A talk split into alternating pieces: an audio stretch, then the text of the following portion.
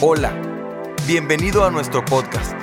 Deseamos que a través de este mensaje tengas un encuentro con Jesús y que tu vida sea animada. Sigue a través de la radio y las plataformas digitales. Reciban un saludo desde la frontera más bella del mundo, El Paso Juárez, Ciudad Juárez, Las Cruces, Nuevo México. Este aplauso es para ustedes. Gracias por sintonizarnos. Ocupe su lugar y dele un aplauso al Señor Jesús. Si es tan amable, vaya conmigo al libro segundo, libro segundo de Samuel, el capítulo 9, el versículo número 1. Libro segundo de Samuel, capítulo 9, versículo número 1. Le preguntaba a mi esposa, oye, este año ya hablé de este tema porque es un tema que siempre me gusta hablarlo y es sobre la gracia de Dios. Y quiero hablar acerca de cómo la gracia, este día he estado hablando de gracia, le hablé a, los servidores sobre gracia, pero quiero hablar cómo opera la, faceta más bella de Dios de este lado de la eternidad, que es la gracia. Leemos segundo libro de Samuel capítulo 9, versículo 1. Dice, el rey David averiguó, sabía alguien de la familia de Saúl a quien pudiera beneficiar en memoria de Jonatán. Estoy leyendo la Reina Valera, perdón, la nueva versión internacional. Y como la familia de Saúl había tenido un administrador que se llamaba Siba, mandaron llamarlo. Cuando Siba se presentó a David, este le preguntó, ¿Tú eres Iba? A las órdenes de su majestad, respondió. No queda nadie de la familia de Saúl a quien yo pueda beneficiar en el nombre de Dios, a quien haga yo misericordia de Dios. Volvió a preguntar el rey, sí, su majestad. Todavía le queda a Jonatán un hijo que está tullido de los pies. Diga conmigo, tullido de los pies. Le respondió Siba, ¿y dónde está? Está en Lodebar. Vive en casa de Maquir, hijo de Amiel.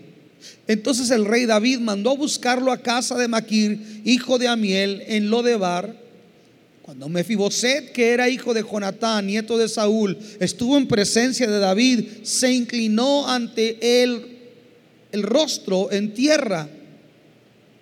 Tú eres Mefiboset, le preguntó David, a las órdenes de su majestad.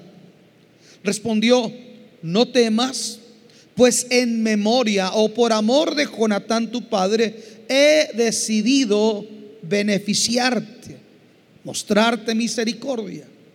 Voy a devolverte todas las tierras que pertenecían a tu abuelo Saúl, y de ahora en adelante te sentarás a mi mesa Mefiboset se inclinó y dijo, ¿y quién es este siervo suyo para que su majestad se fije en él? Si no valgo más que un perro muerto. Pero David llamó a Siba, el administrador de Saúl, y le dijo, todo lo que pertenecía a tu amo Saúl y a su familia, se lo entrego a su nieto Mefiboset.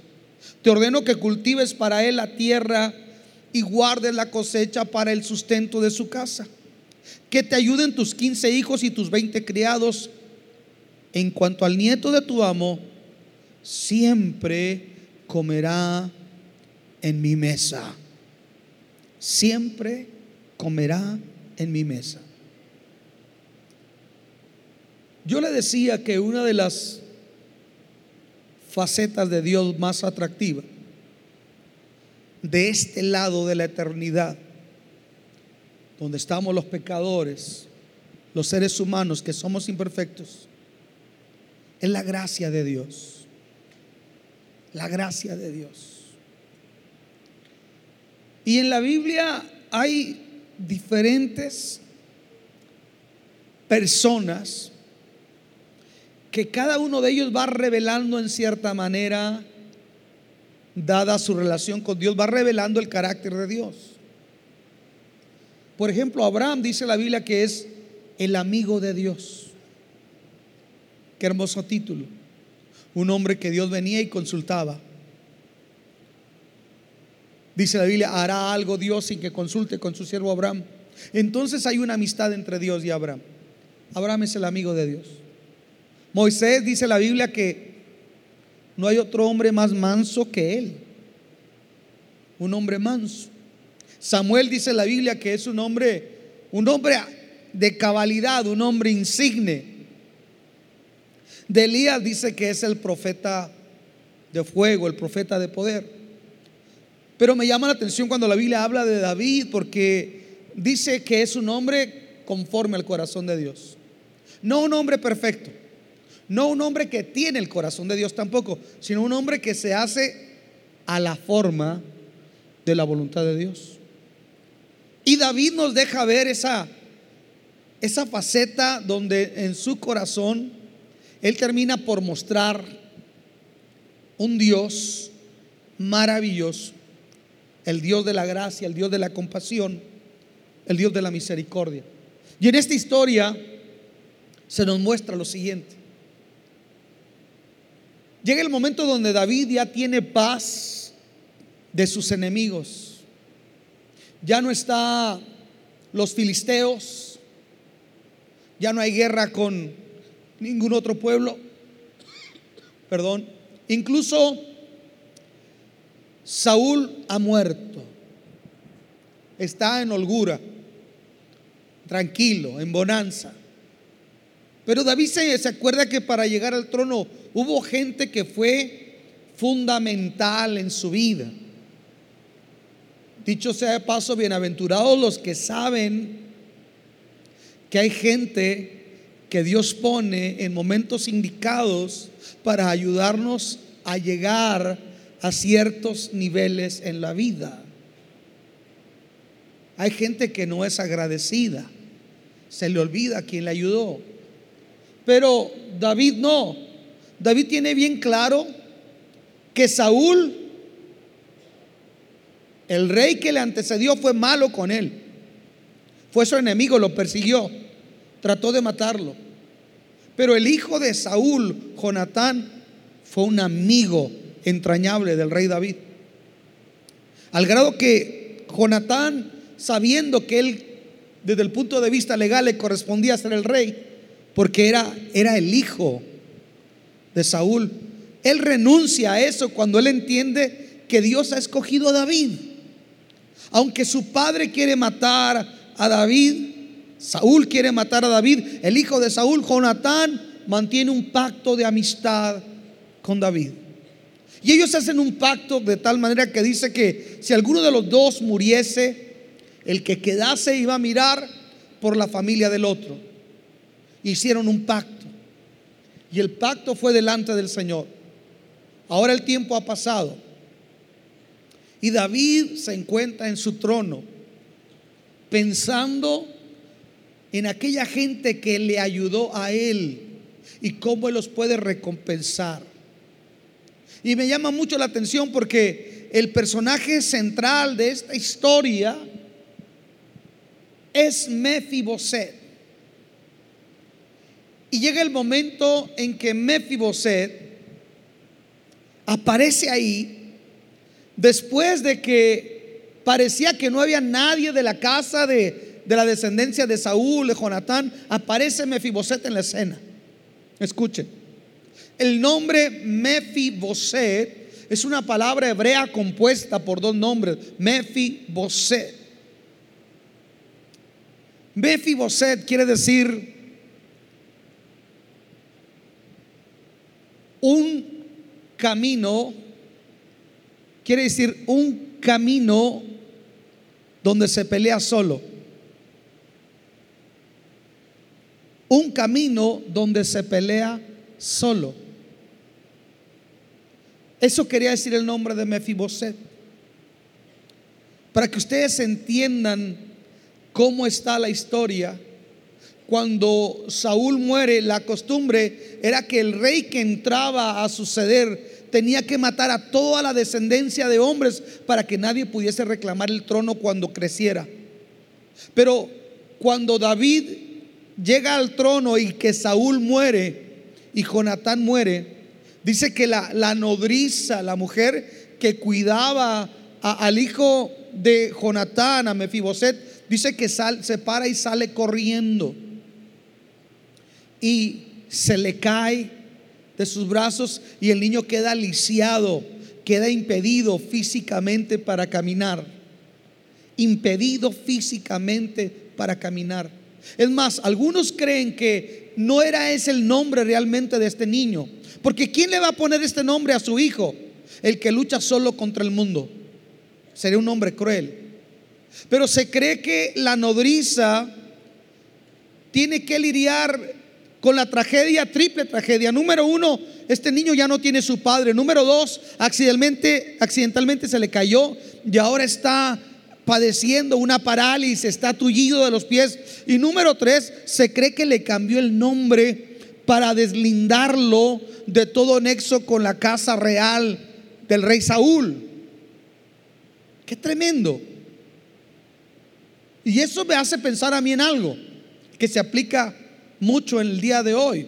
Escuche, la gente se enfrenta con sueños, con buena voluntad, pero mucha gente se enfrenta solos, solos a un mundo malo. Escuche, solo. Hermano, yo soy una persona muy talentosa, pero si usted no tiene a Dios, usted está solo frente a la vida. Yo soy una persona muy tenaz, puede decir usted, una persona muy inteligente, pero si usted no tiene a Dios, a Jesús en su vida, usted se está enfrentando solo. Yo soy una persona, tal vez alguien puede decir, muy rica, muy poderosa, muy acaudalada. La Biblia dice, ¿de qué le sirve al hombre que pueda ganarse todo el mundo si al final pierde su alma? Si algo hay una realidad es que el mundo está llena de gente de buena voluntad, talentosa y de buenos deseos, pero no alcanza eso, escuche, no alcanza eso para enfrentar la vida en este mundo. Parejas van y se juran amor eterno ante un juez con su voluntad de amar y su voluntad de serle fiel y su voluntad de renunciar a todas y su voluntad de guardarse solamente para ella y su voluntad de tener ojos solamente para ella y viceversa. Llegan con buena voluntad, pero algo pasa en el camino y las cosas se truncan.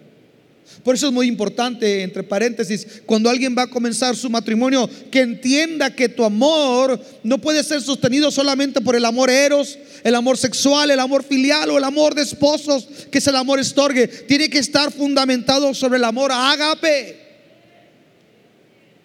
Porque mucha gente llega con buena voluntad. Si algo yo sé es que el mundo está lleno de gente de buena voluntad. Pero Jesús dijo, apartados de mí, nada pueden hacer. Y esa es la, esa es, la desgracia de la humanidad. Puede tener incluso moral, puede tener capacidades, habilidades, talentos, conocimientos, riqueza. Puede tener incluso religión y practicar ciertos rituales religiosos, pero eso no quiere decir tener a Dios. Jesús dijo, el que me tiene a mí es como un pámpano que está conectado a mí.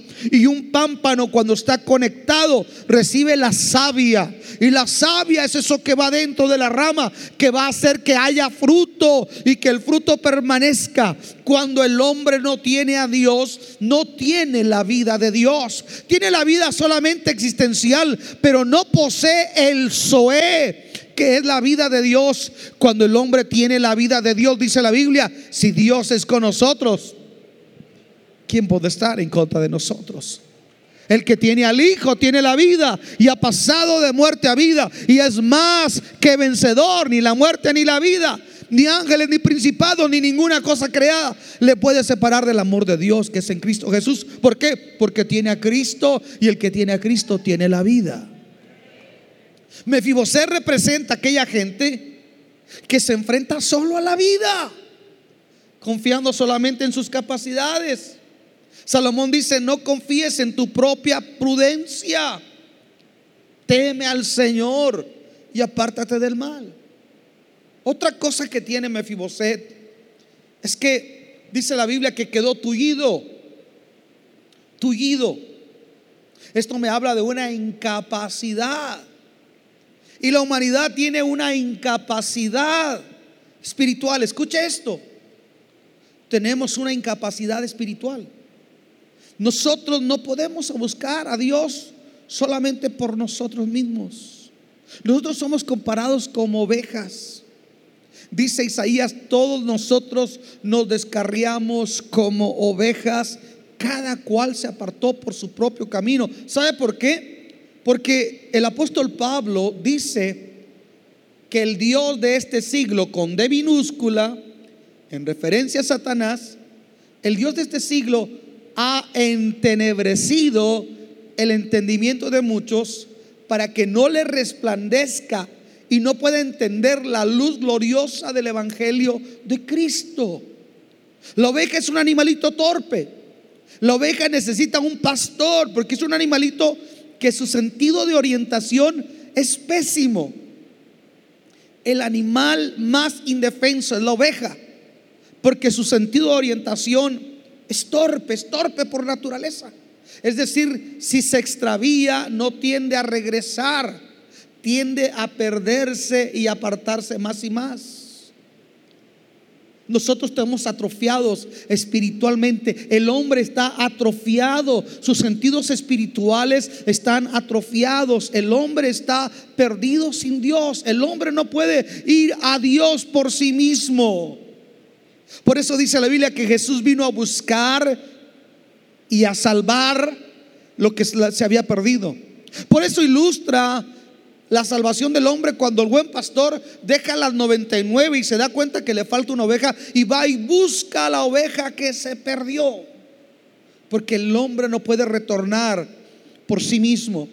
Usted puede tener un PhD en ciencia, en economía, en historia, en filosofía y letras. Usted puede armar y desarmar una computadora. Puede ser un doctor de matemáticas. Escuche esto, el hombre no puede resolver sus problemas principales espirituales porque está atrofiado. Es un Mefiboset. Se enfrenta solo contra un mundo malo y aparte está atrofiado espiritualmente. Tercero, Mefiboset debió haber sido un príncipe y vivir dentro del palacio. Era nieto del rey.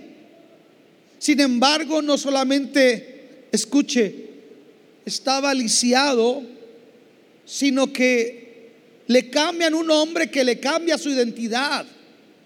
Un, un hombre que lo arranca de su identidad. Y en la cultura hebrea, el nombre determina el carácter de una persona. El nombre determina las expectativas de calidad de vida de una persona. Le doy el ejemplo.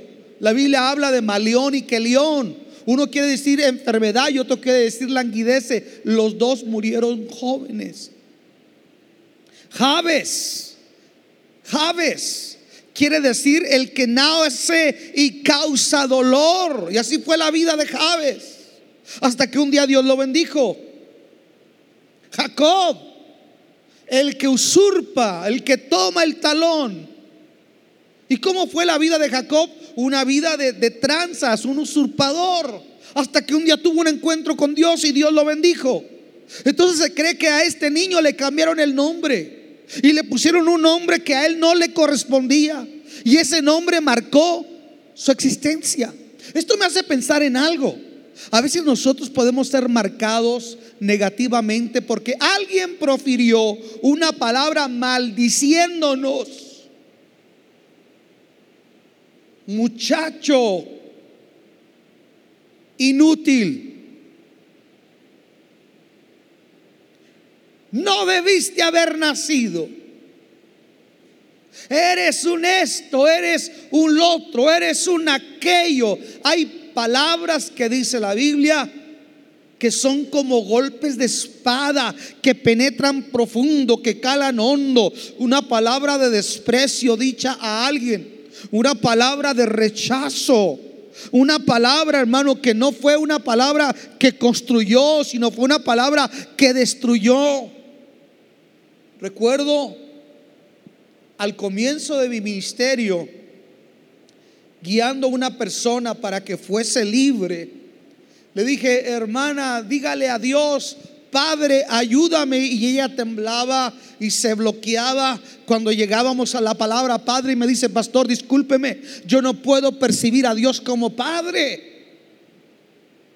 Entiendo que puede ser Salvador, pero no puedo entenderlo desde el aspecto de padre, porque dice, mi padre me violó, mi padre me rechazó, mi padre siempre habló mal de mí, yo no puedo concebir, y esta mujer se trenzaba, se bloqueaba.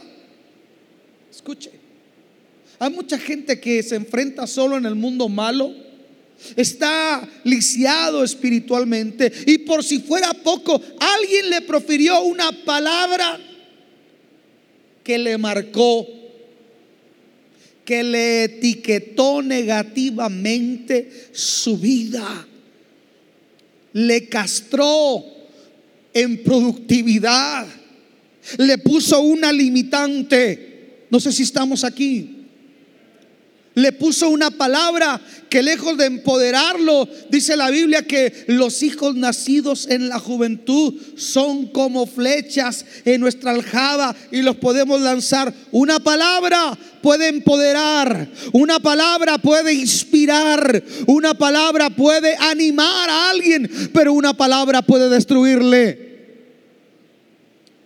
Una palabra puede limitarle emocionalmente. Estamos aquí. Por eso Mefiboset se me afigura tanto a la humanidad. Lisiado, errante, con un hombre que no tenía que tener, con una palabra que le marcó. Pero esa era la vida de Mefiboset. Pero mientras Mefiboset se encontraba así, viviendo ese cuadro de dolor, Dice la Biblia que en el trono alguien se puso de pie, y eso es la gracia. Alguien se puso de pie y preguntó y dijo, ¿ha quedado algún descendiente de Jonatán a quien yo le pueda mostrar el favor y la misericordia? ¿Ha quedado alguien? Y le contestan, hay alguien que puede decirnos. Y traen a Siba, al que había sido empleado del rey Saúl. Y Siba le dice, sí Señor, queda uno. Se llama Mefiboset. Y está lisiado de sus pies. Ya vimos la desgracia del nombre de Mefiboset. Pero ahora le dice algo que dice mucho más y le agrega mucho más. Y que nos deja ver hasta cierto punto el criterio en aquel tiempo ante las personas. En aquel tiempo cuando una persona tenía alguna deshabilidad, eh, eh, había un juicio social. La, la, costumbre es que era una persona enferma, era como si fuera como aquella película, los renglones torcidos de Dios, como algo que Dios hizo mal. Y le miraban despectivamente porque no alcanzaban a entender, repito, era un contexto todavía muy limitado desde el punto de vista de criterio. Entonces, cuando le dicen al rey que si hay uno, eso sería suficiente, pero todavía le agregan y le dicen, Señor, pero él está lisiado de sus pies. Escuche esto. La pregunta es, si el rey no está preguntando por su estado de salud, ¿por qué le dicen que está lisiado de los pies? La respuesta es muy sencilla. Un rey en su corte traía solamente la gente más bella o que aportaba a la corte del rey. Es decir, en el palacio estaban los sabios, los grandes pensadores que eran consejeros del rey, las doncellas más bellas estaban ahí, los mejores artistas, los bailarines, pura gente bella. La Biblia nos habla que Cedrac, Mesac y Abednego, que eran Ananías, Misael y Azarías, fueron llevados como príncipes de Judá a Babilonia porque eran inteligentes y aparte quiero pensar que eran bellos físicamente. Entonces lo que le está diciendo Siba cuando le dice está lisiado, lo que le está diciendo él, él desentona con la armonía y con la belleza del palacio. ¿Me está siguiendo? Él no, no, no entona ahí. No, no, no armoniza. Es contrario a la belleza. En tu palacio hay perfección. En tu palacio todo es bello. ¿Qué lugar o qué belleza o qué sentido puede aportar una persona lisiada de los pies que tiene un rostro de amargura porque ha vivido siempre siendo despreciado? Estamos aquí. Y aquí es donde entra la gracia. Porque cuando nadie pensaba en nosotros, Jesús se puso de pie en su trono y preguntó por nosotros. Cuando ni tú mismo tenías expectativas con respecto a tu futuro, Jesús se puso de pie y dijo, yo sé los planes y yo sé los pensamientos que tengo acerca de ustedes, pensamientos de bien y no de mal, para darles un futuro y para darles esperanza. Alguien diga amén. Levanta tus manos y di, Jesús piensa en mí. Y Él tiene planes de bien y no de mal. Él tiene planes de bien y no de mal. Y la especialidad de Jesús es darle un final feliz a historias complicadas. Jesús lo diría de esta manera. Para esto apareció el Hijo de Dios para deshacer las obras del diablo. Alguien tiene que celebrar esa palabra. Esa es la obra de Jesús. Esa es la gracia. Esa es la gracia, dije yo. Llegar donde no hay compostura y arreglarlo. Hacer las cosas nuevas. Restaurar. Levantar lo caído. Volverle a dar sentido. Restaurar a su estado original aquello que fue marcado negativamente. Mefiboset no entona, no armoniza con el palacio. Y aquí hay una gran verdad, esa es la gracia. Usted y yo no armonizamos con Dios. Escuche, Él es santo, nosotros somos pecadores. ¿Aló? Hay alguien aquí que no haya pecado en toda la semana y le prendemos una veladora y mandamos solicitud para que lo beatifiquen en el Vaticano. ¿Hay alguien aquí que no haya pecado en toda la semana? Solo es santo Él. Él es santo. Nosotros somos pecadores. Él es justo. Nosotros somos qué? Injustos. Él es fiel. Nosotros somos infieles. Pero su palabra dice, aunque nosotros fuéramos infieles, Él permanece fiel. Él no puede negarse a sí mismo.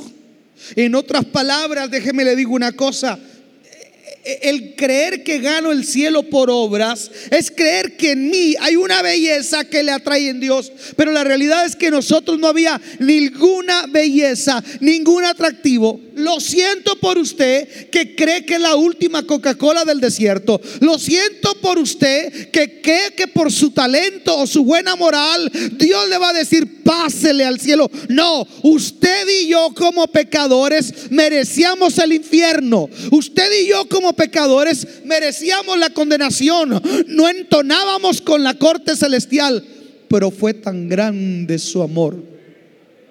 Fue tan grande su misericordia. El afecto de su voluntad él dijo, no me buscaron a mí, yo los he buscado ustedes. No me escogieron ustedes a mí, yo los he escogido a ustedes. Ustedes no fueron a encontrarme, yo vine a encontrarlos a ustedes. Entonces hay una realidad, no hay atractivo, no hay en mí una virtud que entone en el palacio de Dios. Sin embargo, hay algo que me hace especial. Hay algo que hacía especial a Mefiboset es que no importaba qué tanto le hubiese maltratado la vida, no importa qué tan curtido y maltratado estuviera, qué tanto su ropa fueran viles o qué tanta su enfermedad y la amargura de su rostro, eso no importaba. Lo que importaba era que el rey lo había llamado a su mesa. Gracia no es que tan bueno es usted. Gracia es que usted y yo estamos aquí porque Él nos mandó llamar a ser parte de su familia. Eso es gracia. ¿Estamos aquí? Porque Dios nos mandó llamar a su mesa. ¿Y sabe qué hace la gracia? Me encanta. La gracia se extiende. Porque le dicen, está lisiado, no importa. No importa, no. E, e, él, no se pone guantes para lidiar con lo más vil del pecador. Él permitió que un leproso lo tocara y me atrevo a decir que Jesús lo abrazó. Él permitió que una mujer que había sido prostituta tocara sus pies y Jesús no se escamó. Jesús no se pone cubrebocas. Jesús no se pone guantes para tratar con nuestra vileza, con nuestra miseria. Él dijo, no importa cómo esté Mefiboset. Escuchen esto. Hay una parábola que habla la parábola de los invitados a la cena. Dice que Jesús mandó invitaciones a la gran cena y muchos le dieron excusas, ¿verdad? Vino mi familia, compré una yunta, me caso mañana y todos se excusaron. Y entonces Jesús dijo, ¿saben una cosa? Salgan a los caminos, traigan a los cojos, traigan a los ciegos, traigan a los desamparados y tráiganlos y que se llene mi casa, porque los que fueron invitados no eran dignos. Wow. Cuando Dios te manda llamar, no importa hasta qué grado tu vida se haya hundido en el vicio y en el pecado, no importa qué tanto tú hayas hecho, cuando Él te manda llamar, yo dije, cuando Él te manda llamar, no se trata de tus méritos, se trata de que Él tiene un plan y un propósito para tu vida. Si se lo vas a dar, dáselo a Él, alábalo. Porque él no se puso guantes, dijo, no importa, tráiganlo. Así como está, tráiganlo. Pero hay otro problema, le dicen, él vive en lo de bar. Y lo de bar es el desierto. Él vivía en la periferia del desierto. Allá vivía él. Y esos lugares se caracterizaban porque ahí vivía lo peor es la gente que no vivía en las zonas más conurbadas de aquel contexto, vivía afueras, apartado. Por eso la Biblia nos habla del hijo pródigo, ¿se fue a dónde? A una provincia apartada. Lo de Bar es un desierto.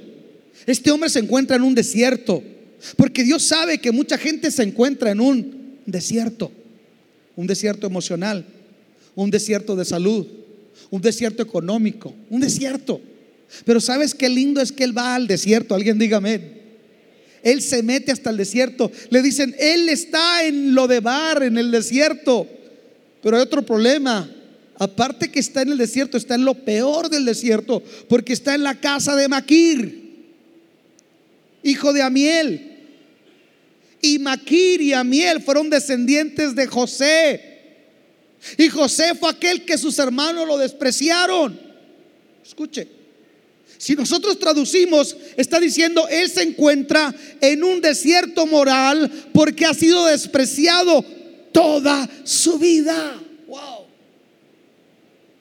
Toda su vida. Es como agregarle al récord de este hombre y denigrarlo más y decirle, no merece, piénsala dos veces David, porque él no merece venir a tu corte. Es como, cuando le traen a Jesús la mujer que es sorprendida. Escuche, no le dijeron, supimos que alguien dijo que adulteró. No, dijeron, la sorprendimos en el mismo acto del adulterio y la ley dice que merece morir. Wow. Pero esto me encanta de Dios y esto es gracia. Yo dije, esto es gracia. Que Él, no importa cuánto el diablo dice de nosotros, porque miren, el diablo ofrece mucho, da muy poco y cobra una factura muy cara. Con la culpabilidad. Y el diablo muchas veces nos acusa y nos dice, es un esto, es un lo otro, este no merecía venir a la iglesia, aquel hizo esto, aquel dijo lo otro. Y sabe una cosa, Jesús dice, eso es cierto, no más que hay una cosa, yo di mi vida por ellos en la cruz. Y yo he comenzado una obra en ellos. Y el que comenzó en ustedes y en mí la buena obra, escuche, la va a perfeccionar. Porque la gracia es Dios cubriendo tu debilidad. Alguien dele un aplauso a Jesús. Eso es la gracia. Hay gente que dice, oiga, ¿por qué si esta persona va a la iglesia? Porque es así, es asá. Escuche, ser cristiano no es ser perfectamente, eh, inmediatamente perfecto, es un proceso. Es un proceso. Y a mí me encanta cómo la Biblia nos enseña cómo trabaja ese proceso. Y con esto quiero terminar. ¿Cómo trabaja el proceso de Dios? Esta mañana le hablé a, los hermanos que sirven, que por cierto invito a todos los que quieran servir. ¿Usted quiere involucrarse algo? Le invito a las 9 de la mañana los domingos, a las 9.45, perdón, los domingos en la mañana. Y les hablé algo a ellos. Les dije, nosotros somos el grupo VIP de la iglesia. Very important people. ¿Por qué, pastor? Porque aquí estamos los cantantes, dirían algunas. Uh, aquí estamos los talentosos. No, no necesariamente por eso. Déjeme le digo cómo Dios dice quiénes los VIP de la iglesia. Los VIP del mundo. Escuche esto. Dice la Biblia que a este hombre le restauraron todo lo que tenía. Este hombre ya solamente vivía de sus rentas. Porque esto es lo que hace Dios. Cuando tú vienes a Él, Él te restituye lo que el enemigo te quitó. Quiero repetirlo una vez más. Cuando tú te pones en armonía con Dios, te vuelves a Jesús, le pides que sea tu Señor, que te perdone, Dios tiene el poder de restituirte lo que el enemigo le quitó. Hay gente aquí, hay gente aquí que el enemigo te ha dicho, nunca más volverás a tener lo que tenías antes. Dios te va a decir, lo vas a tener y cien veces más. David dice, quiero que le regresen todo lo que le correspondía, que le devuelvan todas sus tierras y tú se las vas a trabajar y tus hijos y tus nietos, todos van a producir riqueza para este hombre. ¿Por qué? Porque la gracia está sobre su vida. Muchas cosas que tú vas a recibir no va a ser porque tú las mereces. Escucha esto. No va a ser por tu destreza. Yo encuentro algo. A veces yo me he afanado por lograr cosas y no ocurren. Pero cuando Dios dice es ahora, es ahora. Y Dios puede darte en un día. Dios puede darte en un día lo que no has alcanzado en años. Dios puede darte en un día lo que no has alcanzado en décadas. Cuando el favor y la gracia de Dios están sobre tu vida y el Señor te dice, mándelo traer, Él te va a restituir. Diga conmigo, Dios es Dios de restitución. Dios es Dios de restitución. ¿Quién se fue de la casa? ¿Qué fue lo que perdiste en el camino? ¿Qué fue lo que se apagó en tu vida? No lo entierres, no lo lamentes, porque el Dios de la gracia tiene el poder de restituirte. Gracias, restitución.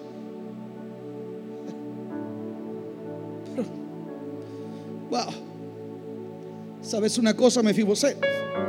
Todo lo que vas a hacer es que el viernes por la tarde vas a ir y vas a checar tu cuenta y te vas a dar cuenta lo que entró esa semana producto de tus bienes.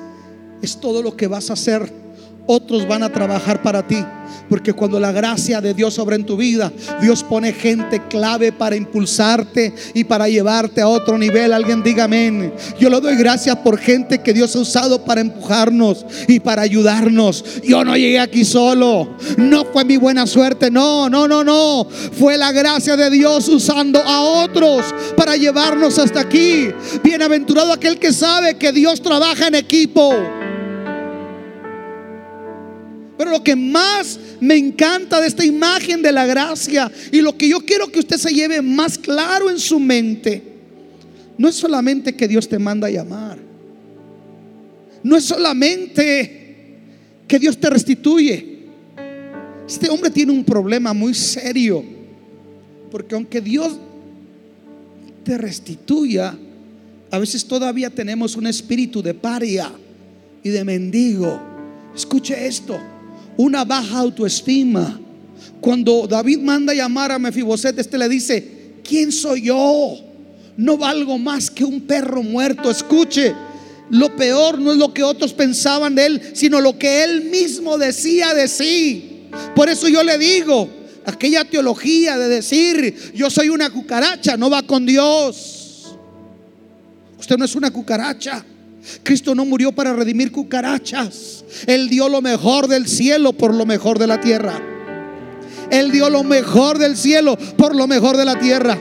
Tú eres creado imagen y semejanza de Dios. Tú vales más que los océanos. Alguien diga amén.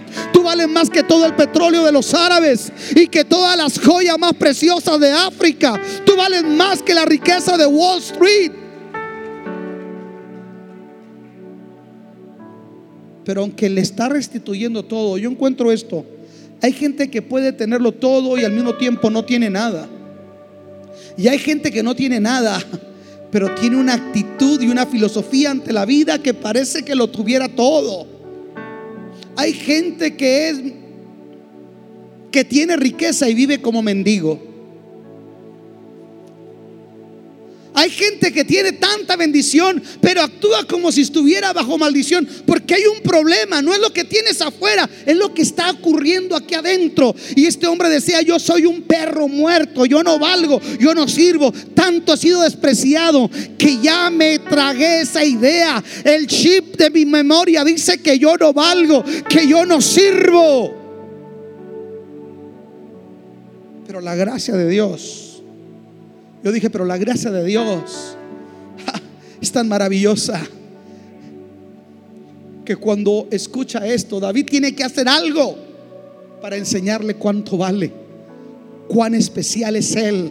Ya no solamente es por el pacto que hizo con Jonatán su padre, ahora David tiene que enseñarle a él cuánto lo ama y cuánto significado tiene para David. ¿Hay alguien aquí que es falto? ¿Hay alguien aquí que batalla con baja autoestima? ¿Hay alguien aquí que a veces batalla con sentimientos de culpa? ¿Hay alguien aquí que a veces vives en un altibajo emocional y espiritual? Déjame te digo una cosa. Ayunes o no ayunes, Cristo te ama. Vengas una vez al mes, que no es bueno, pero a pesar de eso Dios te ama ofrendes y diezmes fielmente o seas un tacaño que roba a Dios, de todos modos Dios te ama. Wow, se lo está diciendo el pastor. Dios te ama. Y Dios tiene que enseñarte que por encima de tus deficiencias, de mis deficiencias, de mis faltas, hay algo más poderoso que mi culpa. Hay algo más poderoso que mi debilidad. Hay algo más poderoso que mi desnudez. Hay algo más poderoso que mi imperfección la gracia de Dios. Escuchen esto. Este hombre, aunque ya tiene todo para atrás, su mente todavía está allá. Hay gente que está aquí, pero tiene mentalidad de derrota. Tiene mentalidad de esclavo. Tiene mentalidad de, de, no puedo, de no soy libre, de no me alcanza, de no sirvo tiene mentalidad de que no puede y que no sabe. Pero dice el apóstol Pablo, todo lo puedo en Cristo que me fortalece.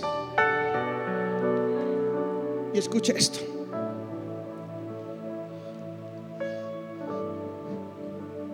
Yo no necesito ser psíquico, esos que leen la mente, ¿verdad? No necesito, no necesito ser eso para saber que hay gente que aquí que tiene serios problemas de conducta donde nadie lo ve. Bueno, algunos hasta donde los vemos. Pero déjeme le digo una cosa. La gracia no es una varita mágica, una varita mágica que llega y te toca y de repente el diablo que tú eres se convierte en un ángel. Así como la rosa de Guadalupe, que le da el viento y luego ya cambia. No, no, eso es, eso es cuento de Televisa. Ni mi suegra que es católica cree eso. Ese es cuento de Televisa para tener la gente atada. Pero déjeme le digo una cosa. Algo que me encanta de la gracia de Dios es que hay cosas que Dios no va a cambiar inmediatamente. Hermano, yo quiero que que mi viejo cambie, pero ya, sí, mire, ya que cambie, hermana. I'm so sorry. No va a cambiar así inmediatamente. Aunque lo lleve a pare de sufrir, le den un vasito de agua y la rosa ungida, no va a cambiar, va a seguir el mismo siendo diablo. Hay un proceso, hermana. Yo dije, hay un proceso. Pastor, yo soy muy chismosa. Hay un proceso. Déjele digo dónde yo veo el proceso. Lo ideal era que David hubiera llamado al profeta Natán y el profeta Natán llegara y le dijera a aquel hombre, sabes que traigo una masa de higos y te la pongo en tus pies y te vas a levantar y vas a ser sano. O ve y métete al Jordán también y vas a quitarte tu parálisis. Pero no, no ocurre nada de eso. Porque aunque estamos en Cristo, hay imperfecciones, hay deficiencias. Aunque estamos en Cristo, batallamos con nuestra carne, con el pecado que mora en nosotros, que de repente caminamos derecho y de repente nos hace salir del camino. Estamos aquí. Pero el Señor nos deja ver algo en la vida de David. David no llama al profeta para que venga y sane a Mefiboset. David le dice, mira, ya está claro que tú vas a vivir de tus rentas, pero hay una cosa, tú vas a comer siempre a mi mesa, siempre a mi mesa. ¿Sabe qué quiere decir eso? ¿Sabe lo que quiere decir? En otras palabras, Dios le está diciendo, David le está diciendo a Mefiboset, te voy a aceptar así como estás yo voy a ser la muleta en la cual tú te recargues. Yo voy a ser, yo voy a en aquel que tu imperfección no va a ser impedimento para que camines porque te vas a poder apoyar en mí. Alguien dígame. La gracia no es que yo cambio automáticamente de la noche a la mañana, sino que comienza un proceso donde en mi imperfección yo me puedo apoyar en Jesús. Yo puedo descansar en Él. ¿Sabe una cosa? El apóstol Pablo dijo, tres veces le he rogado a Dios que me quite esto que yo tengo. Y el Señor no me ha dicho que me lo va a quitar así ya. Pero lo único que me dijo es que me basta su gracia. Porque su poder se perfecciona en mi debilidad. ¿Sabe? El legalismo es ocultar la deficiencia que hay en nosotros. Legalismo es decir yo sí soy, usted no es santo. Legalismo es decir yo sí soy bueno, usted es malo. Es un legalismo, es creerme superior a otro. Pero ¿sabe una cosa? La gracia me enseña que yo soy pecador y bien pecador. Estamos aquí. ¿Hay alguien aquí que sea pecador? ¿Hay alguien aquí que sea pecador? Wow, un aplauso para todos los querubines que no levantaron la mano. Escuche esto. El gran Billy Graham dijo estas palabras, entre más conozco a Dios, más me doy cuenta de cuán imperfecto y vil soy. Yo hago una pregunta, hermanos. ¿Por qué Dios no nos salva y automáticamente nos, nos teletransporta al cielo? Sería bueno, ¿no? Que Dios lo salva y termina la oración y de repente aparece en el cielo con su ropita blanca, muy hermoso. Pero dice Dios, no, con tu imperfección. ¿Alguien aquí tiene mal genio? Yo sé que ningún hermano.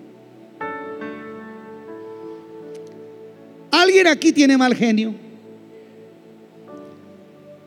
¿Alguien aquí es celoso, celosa? podemos sacarle tantas cosas. Pero el Señor dice, mira, a pesar de eso, con todo eso te acepto, pero te vas a apoyar en mí. Y en la medida que tú te apoyes en mí, ¿para qué es una muleta? Para alguien que está recobrando la fuerza para volver a caminar. La gracia es que Dios está diciendo, te vas a apoyar en mí mientras empiezas a caminar. Va a llegar el día en que tú no me necesites, pero mientras me necesites es porque vas a estar en este mundo. Y mientras estás en este mundo, siempre vas a comer de mi mesa.